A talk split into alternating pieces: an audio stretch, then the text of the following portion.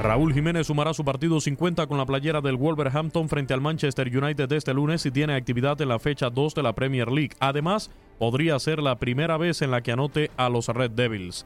Este cotejo será además el número 40 de Jiménez en la liga inglesa.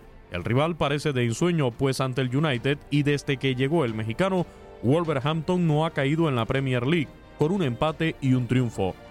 En la FA Cup, la situación también ha sido positiva, pues durante los pasados cuartos de final los Wolves eliminaron a los Red Devils gracias a un tanto de Raúl. En este certamen, Jiménez tiene seis partidos disputados, además de cuatro más en Europa League. Aunque en la FA Cup ya logró anotar ante el United, Raúl no lo ha conseguido en Premier League, por lo que en la segunda fecha de esta temporada podría revertir la situación.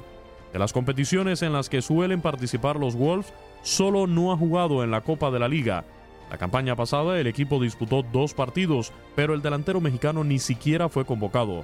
Leicester City lo eliminó en la tercera ronda en tanda de penales. Este que ascendió en 2018, Wolverhampton no registra derrotas ante el Manchester United. El último descalabro fue en marzo del 2012 cuando los Red Devils golearon 0-5 con dos tantos de Javier Chicharito Hernández.